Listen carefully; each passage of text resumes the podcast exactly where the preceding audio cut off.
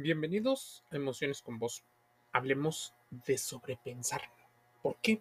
Todos los consejos o la mayoría de los consejos que aparecen en la vida pública tiene que ver con su evitación.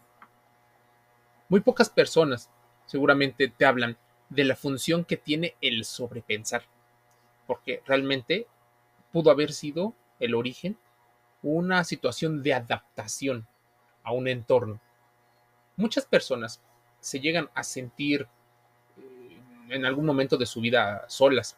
Entonces, pueden llegar a crear ciertos eh, paralelismos, mundos imaginarios, eh, fantasías o ideas que en algún momento, si le cambias la palabra y le pones sueños, sonaría hasta más común. Casi todos los contenidos que aparecen en Internet hablan sobre los efectos nocivos que pueden ocasionar el sobrepensar. Y casi todos te dan consejos de cómo evitarlo. Sobrepensar en exceso puede provocar un impacto en la salud de los individuos que llevan a cabo esta práctica. El esfuerzo mental necesita tener como cierto, cierto, cierto objetivo, cierto encuadre.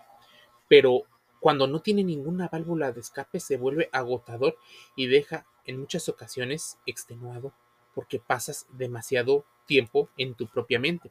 Algunas personas le llegan a llamar rumiación. De hecho, está eh, evaluado que la mayoría de nuestros pensamientos a lo largo del día giran en torno a las mismas temáticas.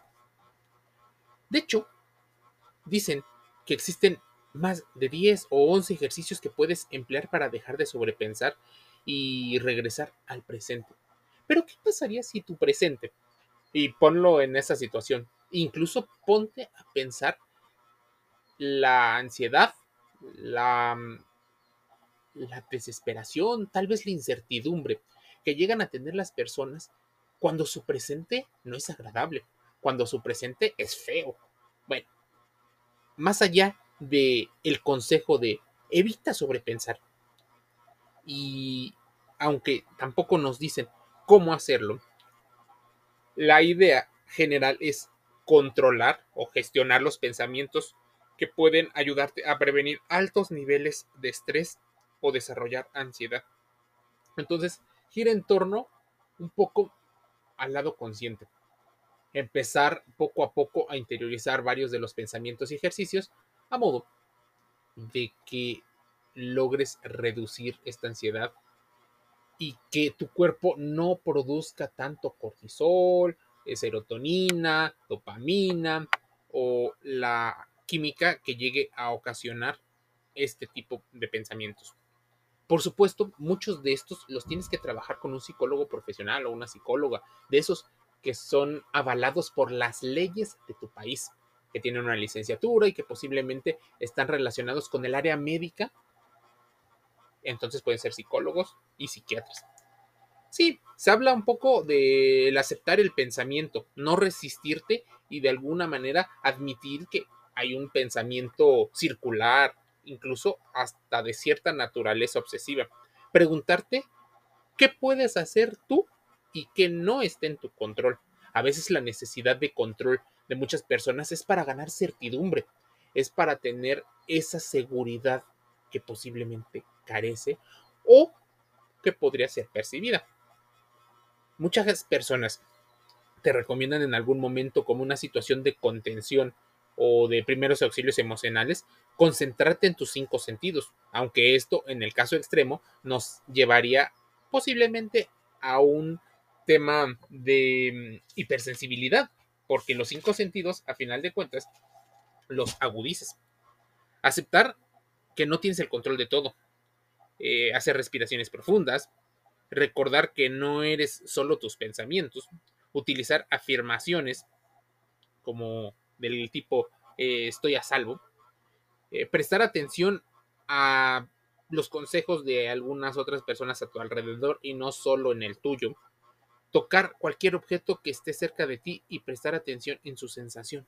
Tal vez eso puede ayudar, pero solo es un, un, principio.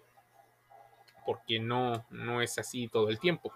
Esta tendencia obsesiva se ha vuelto en una especie de, de moda o algunos lo llaman incluso epidemia. Chécate que un estudio de la Universidad de Michigan descubrió que el 73% de los adultos entre los 23 y los 35 años pasan demasiado tiempo rumiando eh, con esos pensamientos obsesivos, así como el 52% de las personas entre los 45 y los 55 años. Explica David o David Spiegel, director del Centro para el Estrés y la Salud del Hospital de Stanford Health, que a veces preocuparse por el problema es mucho peor que el propio problema. Lo cual incluso deja entreabierto una posibilidad que sea menos probable que actúes y te logre paralizar de alguna manera en acciones. Tal vez te puedes obsesionar con posibles escenarios que igual nunca llegan a suceder, simplemente preocupándote eh, de los posibles desenlaces y reducir, mejorando las posibilidades de éxito. Muchas personas le llamarían o lo relacionarían con el sesgo de, de cero riesgo, el cual ya hemos hablado en emociones con vos. Tal vez el estudio británico o el estudio de Stanford habla de que pierdes cierta creatividad al crear obstáculos parte de tu nivel de energía se ve dispersado y duermes tal vez poco, lo cual empeora poco a poco tu salud. La ganas o la saciedad de comer se ve eh, modificada. El proceso empieza a ser afectado gravemente. De hecho, algunas personas ya tienen un... Em, un nombre en inglés, el overthinking. Pero existe la trampa del overthinking. ¿Cómo dejar de sobrepensar tanto? Primero tienes que ponerte a investigar cuáles son los orígenes, cuáles son las causas, por qué se originó en una persona este proceso de pensamiento, por qué se le consideró como un un mecanismo de defensa en su momento. Y después podrías ir investigando la, tu propia historia, si es que lo tienes, o ser mucho más empático con las historias de otras personas que normalmente vieron en el futuro o futurean, fantasean, idealizan en, muchas ocasiones, pero también que el presente no solo es la trampa editorial que nos dice el positivismo tóxico, entonces, ten cuidado con esas situaciones, averigua los factores de riesgo y nos escuchamos el día de mañana, ya sea en YouTube, Spotify, Google Podcast, Amazon Music Audible, iTunes, eh, iHeartRadio y otros canales. Te envío un saludo.